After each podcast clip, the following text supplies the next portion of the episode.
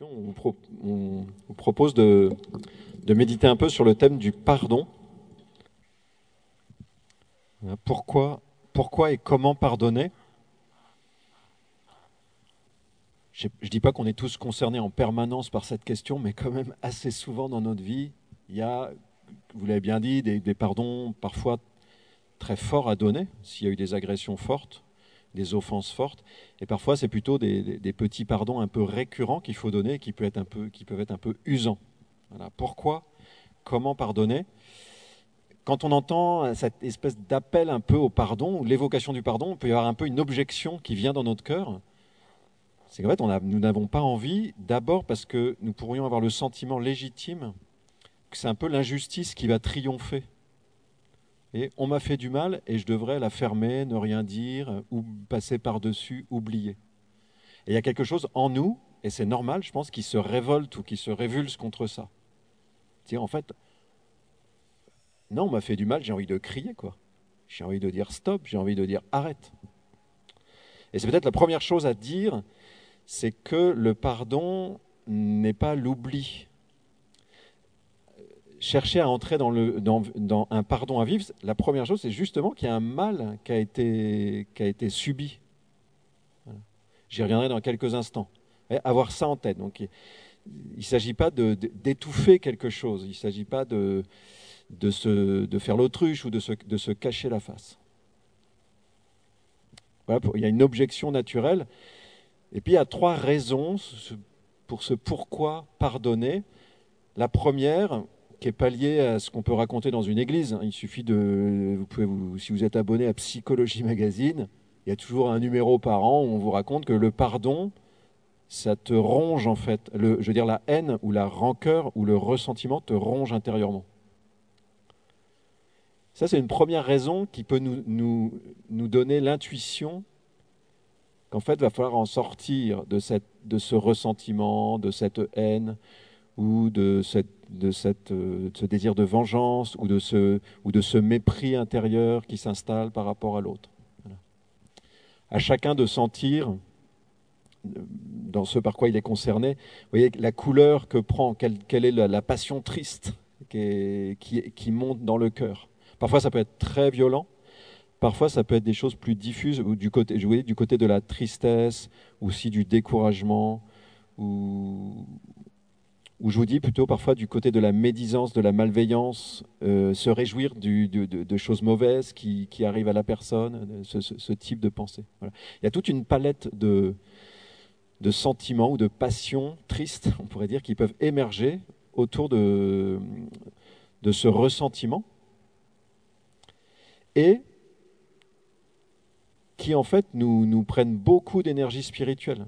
Parce qu'en fait, quand on en veut à quelqu'un, euh, alors on en fait spécialement l'expérience quand on essaye de prier, parce que c'est un moment, vous voyez, on n'a plus de musique, on n'a plus de ci, on n'a plus de ça, on est dans le silence, et là, c'est comme quand vous arrivez à dire, ça remonte à fond. Quoi. Quand on se distrait, qu'on s'occupe, parfois on arrive un petit peu à se tromper, mais si vous essayez d'entrer dans le silence, vous allez tout de suite voir ce qui habite votre cœur. Ou des gens qui, parmi nous qui peut-être font de la méditation, on voit bien aussi que c'est ça qui remonte. Quoi. Donc ça nous met en face de ce qui nous habite intérieurement. Et là, on peut prendre conscience que ça nous, que ça nous pompe quoi, l'énergie intérieure. Et donc ça nous empêche aussi, c'est un autre dommage collatéral, de faire plein de choses. Ça nous empêche de faire plein de choses. Ça nous enlève beaucoup d'énergie pour d'autres choses. Ah, Ça nous ronge, ça nous ronge intérieurement.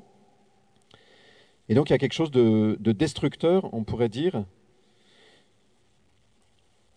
Et si on va un petit peu plus loin, peut-être avec la lumière de ce qu'amène la Bible, on voit bien que ce qui est en train de se jouer à travers ça, c'est que le mal que j'ai subi est en train de me gagner, on pourrait dire, intérieurement, pour me pousser à mon tour à, commettre du mal, ou à, faire du mal, ou à vouloir du mal à quelqu'un d'autre. Il y a un grand saint dans l'Église, qui est un saint des premiers siècles, qui s'appelle Augustin, Saint Augustin. Peut-être vous avez déjà entendu parler de lui, c'est quand même une grande figure même de la littérature, on pourrait dire. Et lui dit, dans ces cas-là, il faut s'arrêter et essayer de réaliser qui est l'ennemi véritable. Il y a celui qui est en face de moi qui m'a offensé, mais on pourrait dire dans la vision qui est dans la Bible, il y a toujours un autre ennemi avec un grand E qui est derrière, qui est l'adversaire ou le diable, et qui lui cherche à ce que le mal se propage. Et donc, le, vous voyez, quelqu'un m'a fait du mal, et ce qui intéresse l'adversaire, le diable, c'est que ce mal que j'ai subi touche mon cœur et qu'à mon tour, je me mette à être quelqu'un, ce que vous avez évoqué un peu au départ, le côté on m'a maltraité et je vais maltraiter. Chacun de nous, nous sommes concernés par ça. Et il y a beaucoup de nos mauvaises actions qui s'enracinent en nous dans quelque chose de cet ordre. J'ai subi quelque chose qui va provoquer, un, faire que je vais enclencher, je vais entrer un peu dans cette, euh, cette spirale, d'une certaine manière, cette logique. Et le diagnostic spirituel que nous donne Augustin, c'est dire attention, qu'est-ce qui est en train de se passer? Qui est en train de gagner? Parce que parfois, on a le sentiment que c'est nous qui gagnons si on arrive à, riposter. Mais en fait, si je riposte, je me fais gagner moi-même par le mal, c'est-à-dire que je suis en train de perdre. Là, c'est vraiment le mal qui triomphe, quelque part.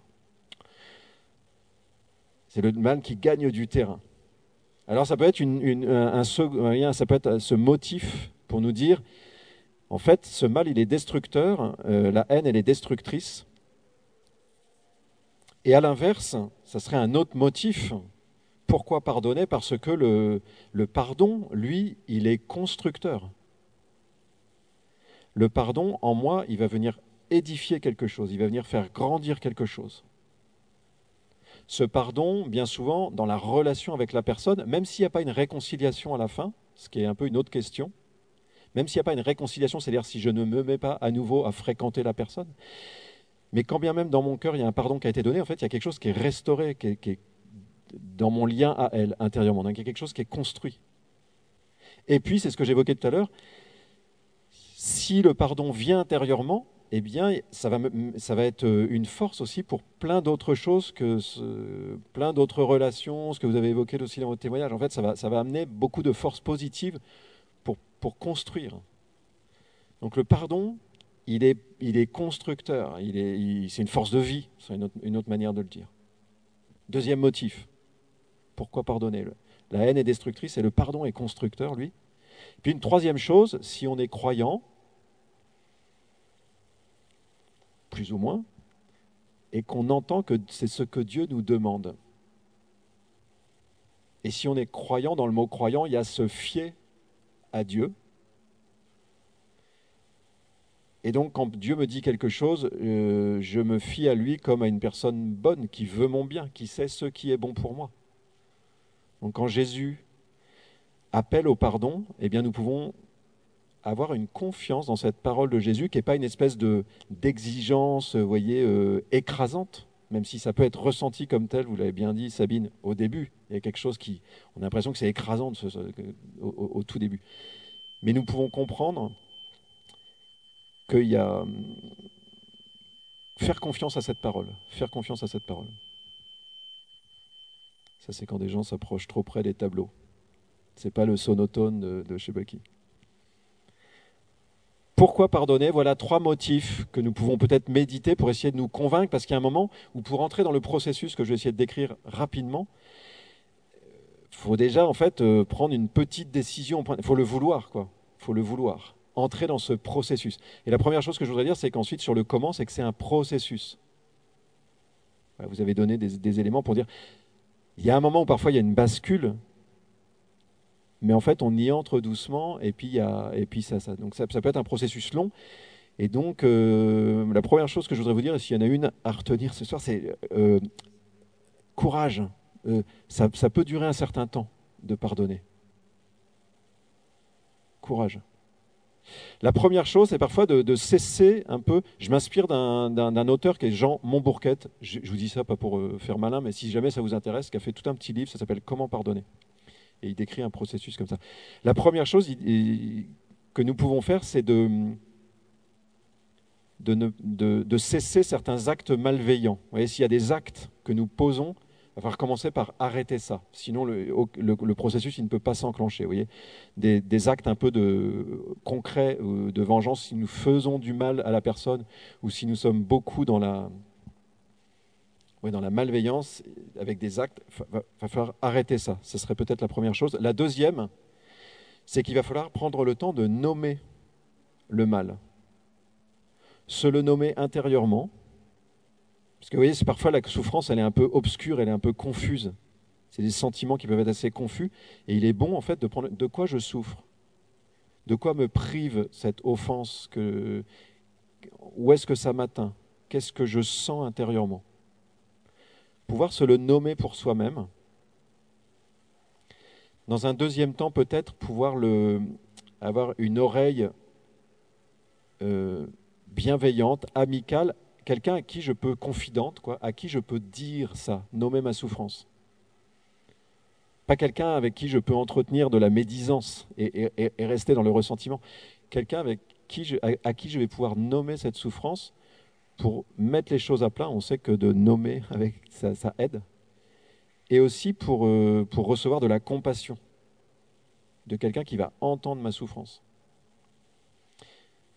Et troisièmement, ce quelqu'un, mais ce n'est pas euh, en concurrence, ça peut être aussi Dieu. Et quand on lit des psaumes, c'est-à-dire des prières qui sont dans la Bible, c'est assez marquant que souvent, dans ces prières, il y a la description de, la souffrance. C'est-à-dire, je m'arrête, je me pose et je m'adresse à Dieu et je commence par me plaindre.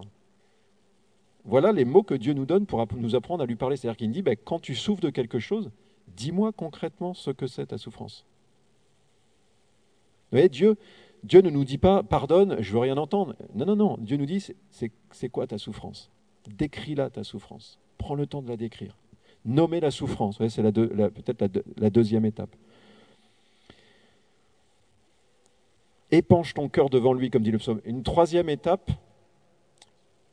qui est un peu plus... Là, on commence à entrer un peu dans le, dans le dur, mais il faut avoir nommé pour ça, pouvoir passer à ça.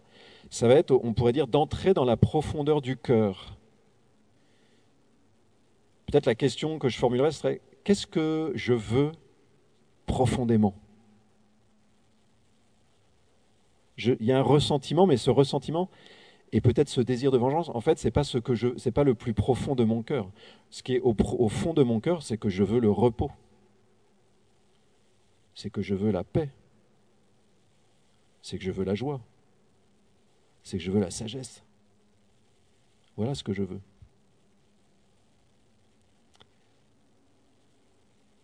prendre le temps de descendre dans la profondeur du cœur. Et puis peut-être une autre chose par rapport à l'autre qui m'a offensé. Qu'est-ce que je veux profondément pour lui Alors ça peut venir plus ou moins vite, mais euh, ça peut être de, ça peut être de, au fond, je veux que cette personne s'arrête. je ne veux pas qu'elle continue. Je veux qu'elle change. Je veux qu'elle fasse le bien.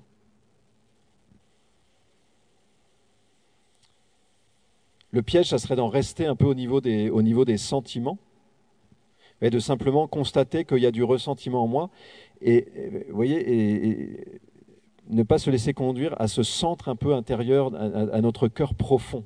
Parce que les sentiments ou le ressentiment, il peut durer longtemps, mais je peux intérieurement commencer à décider des choses. Je vais dire rapidement les derniers éléments. La première chose, c'est que si, je sens ce que je veux profondément, si je veux la paix, eh bien je vais pouvoir dire, du coup, je renonce à cette haine. Ça veut dire, en fait, je ne veux pas de cette haine dans mon cœur. Et là, on est vraiment à un point de bascule. En fait, je ne veux pas de cette colère en moi. Je ne veux plus de ça en moi. Juste après ça, peut-être que par rapport à l'autre, ce serait la, cinquième étape, par rapport à l'autre, je vais essayer de retrouver une image peut-être plus équilibrée de lui. Je développe pas parce que c'est exactement ce que vous avez dit au sujet de votre maman. Voyez, chercher à retrouver peut-être une image plus équilibrée, ne pas absolutiser le fait que l'offense est le tout de ce que dit le tout de la personne. Et ça, ça peut permettre de m'ouvrir à une dernière étape qui est dans le secret de mon cœur, dans le secret de mon cœur, vouloir le bien pour l'autre. Mais c'est une décision, hein, ce n'est pas un sentiment, c'est une décision intérieure. Est-ce qu'au fond de mon cœur, en fait, je veux du bien pour l'autre et non pas du mal? Si, j'arrive à descendre en moi et à vouloir ça, là, je suis déjà complètement dans le pardon même si en recroisant la personne, peut-être euh, j'ai une bouffée qui me, quelque chose qui me remonte et que j'ai dû ressentir. Vous voyez, c'est autre chose, ça, parce qu'il y a une blessure affective.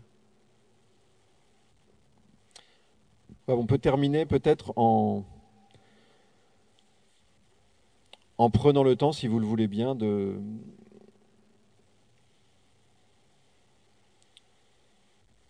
de vivre un peu un moment d'intériorité, de, de, prière autour de, ce pardon. Alors à chacun de, je dirais, le but c'est pas de vivre tout le processus en cinq minutes là, c'est impossible, mais plutôt peut-être pour chacun de vous, peut-être de vivre euh, une étape ou, de, ou, au contraire de, vous apercevoir qu'il y a quelqu'un à qui vous n'avez pas pardonné, parce que ça arrive aussi qu'on croit avoir pardonné, et en fait on a une espèce d'angle mort, qu'on a une poche quelque part un peu croupissante qui nous, qui nous use intérieurement. Peut-être sera ça la grâce de ce soir, sera de voir qu'en fait il y a quelqu'un à qui on doit pardonner. Ou peut-être de vivre une étape. Voilà, sentez-vous très libre. Chacune de ces étapes que j'évoque, on peut les vivre, euh, on pourrait dire au niveau de la méditation, on peut les vivre aussi dans l'ordre de la méditation avec Dieu, devant Dieu. vous pouvez peut-être penser à une personne à laquelle euh, vous sentez que, au fond, vous êtes appelé à pardonner.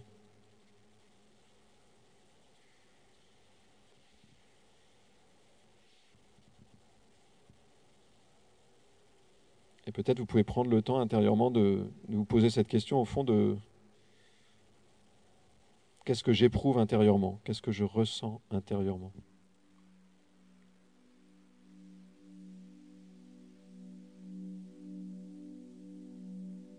Quel mal est-ce que j'ai subi?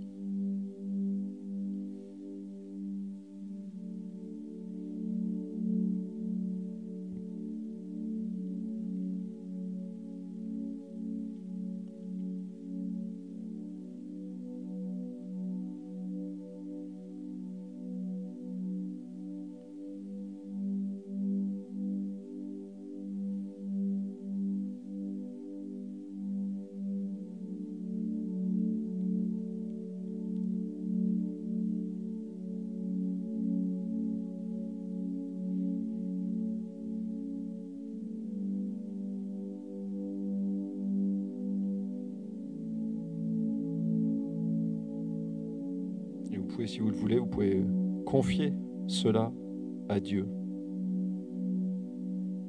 Vous adresser à lui en lui exprimant cette, cette douleur, cette, cette peine, en lui décrivant votre souffrance.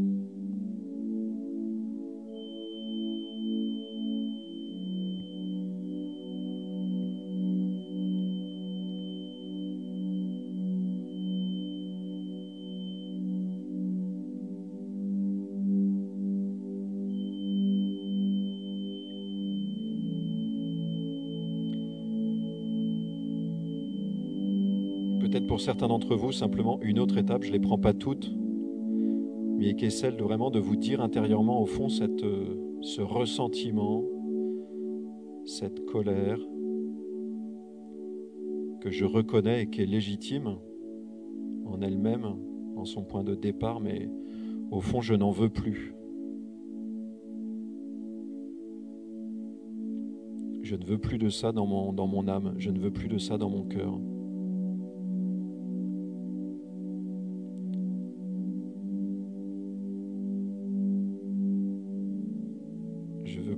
Ces passions euh, négatives.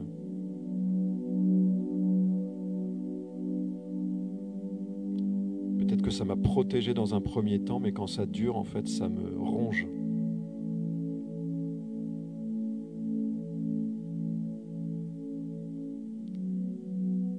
Alors peut-être si vous le voulez, vous pouvez aussi dire ça à Dieu.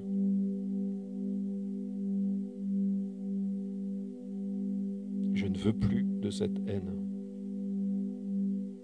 Je renonce à la colère.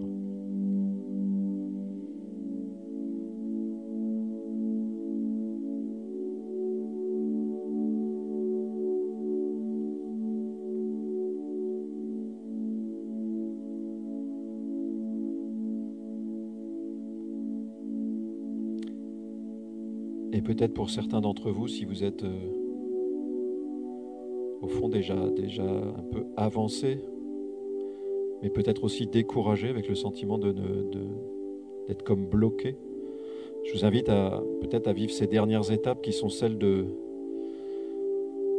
vraiment de consentir au fait que c'est pas vous qui pouvez pardonner, mais que c'est un don qui peut venir de plus loin que vous.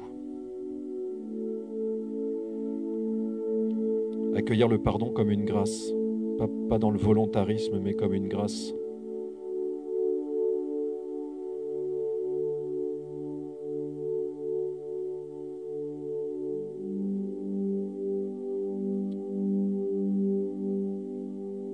Dans 15 jours, dans l'Église, nous allons célébrer euh, la passion de Jésus. Et nous célébrons cela comme une bonne nouvelle, parce que Jésus sur la croix euh, qui subit tant de mal, à la fois de la part de ses ennemis, de ses contradicteurs, mais même aussi de ses amis qui l'abandonnent, qui le trahissent, ce qui est parfois le pardon le plus difficile à donner. Quand ceux qui sont faits pour nous aimer nous trahissent.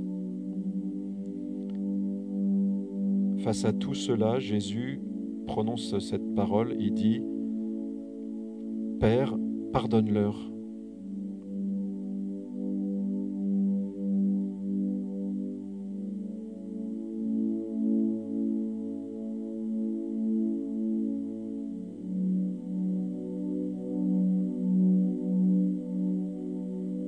Ah, nous pouvons entendre chacun cette parole de Jésus. La, recevoir euh, à la fois comme une parole euh, de pardon pour nous,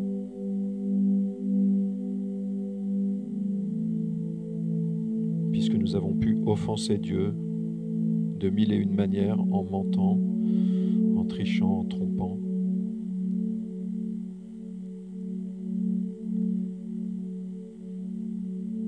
Mais c'est aussi une parole qui,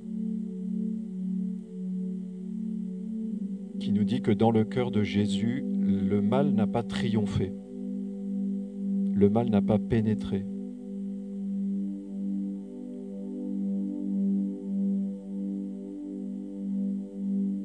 Au contraire, c'est l'amour qui triomphe par-delà toutes les offenses.